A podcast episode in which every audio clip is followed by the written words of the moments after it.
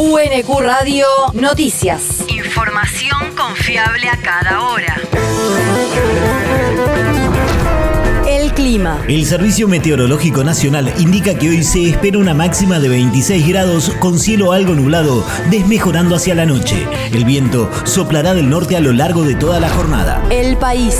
Disponen la fiscalización estatal y una multa a Caputo Hermanos. La Inspección General de Justicia le dio un plazo de cinco días hábiles para que dé a conocer sus libros comerciales y le aplicó una multa de casi 2 millones de pesos por los 18 años en los cuales no fueron presentados los estados contables de la compañía.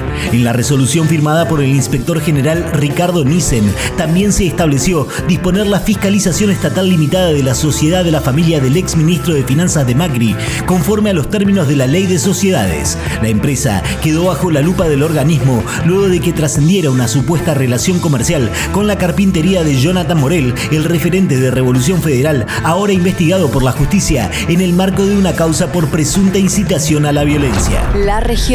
Detectan precarización laboral en obras en construcción en la provincia. La Administración Federal de Ingresos Públicos detectó 35% de irregularidades en la registración de trabajadores de obras en construcción durante controles realizados en varias localidades bonaerenses. Según informó el organismo recaudador, se inspeccionaron 38 obras, principalmente edificios en alturas y multifamiliares, donde se relevaron 347 empleados en relación de dependencia y se controlaron a 51 empleadores, principalmente contratistas, que realizan las diversas tareas. El territorio. Relevarán barrios de Verazategui para ampliar la red de gas natural. Se firmó un acuerdo marco de cooperación y asistencia técnica entre la Municipalidad de Verazategui y la Federación de Trabajadores de la Industria del Gas Natural, Derivados y Afines de la República Argentina. Y según se informó desde la comuna, el objetivo es generar un relevamiento de las zonas del municipio que aún no están conectadas a una red de gas natural y planificar el desarrollo de las redes faltantes. El mundo. Luis Arce afirmó que el movimiento popular detendrá cualquier intento golpista.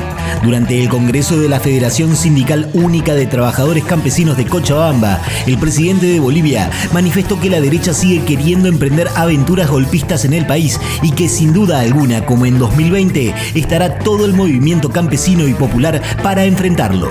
El mandatario sostuvo que se debe analizar lo que sucede en el país para abordar las acciones necesarias luego de que la oposición de Santa Cruz abandonara las negociaciones por el censo y confirmara un paro cívico por tiempo indeterminado.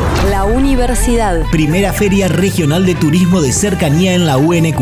El próximo 4 de noviembre, los municipios de Roque Pérez, Tapalqué, Lobos, General Alvear, 25 de Mayo y Saladillo llegarán a la universidad para compartir todo su potencial turístico. Habrá expositores, productos regionales, degustaciones y shows en vivo.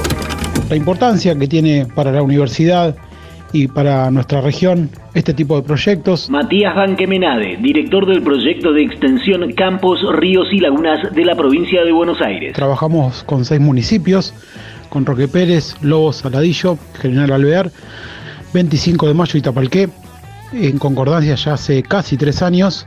Eh, y en esta oportunidad, como cierre del proyecto, en el mes de noviembre, particularmente el 4, vamos a hacer una feria de turismo que va a ser el, el colorario de esta, esta, por así decirlo, cierre, pero nosotros decimos que es una primera etapa porque la idea es continuarlo. Y bueno, si bien en un momento arrancamos trabajando con Roque Pérez hace ya varios años, después se, se incorpora al resto de los municipios y podemos tener un producto regional, eh, un destino nuevo, una nueva alternativa de turismo que creemos que es sumamente importante, sobre todo por lo que vino después de la pandemia. Fartuc 2022 se realiza como parte de las actividades del proyecto de extensión universitaria, programa de relevamiento y fomento al desarrollo económico local en la región de Campos, Ríos y Lagunas de la provincia de Buenos Aires y es producto del trabajo mancomunado de los últimos siete años entre la Universidad Nacional de Quilmes y los partidos mencionados. El deporte. Walter Collete se va de Quilmes. Luego de haber llegado a un acuerdo económico, firmará hoy la rescisión de su contrato como DT del cervecero, luego luego de cuatro meses en el cargo. El principal candidato para sucederlo es Sergio Marcelo Vázquez, el mendocino de 54 años, quien viene de quedar eliminado del reducido al frente de estudiantes de Río Cuarto. También suenan los nombres de Pablo Frontini, actual entrenador de defensores de Belgrano, y de Luca Marco Giuseppe, quien está a cargo de Gimnasia y Esgrima de Mendoza. UNQ Radio te mantiene informado. Información confiable a cada hora. UNQ Radio, la radio pública.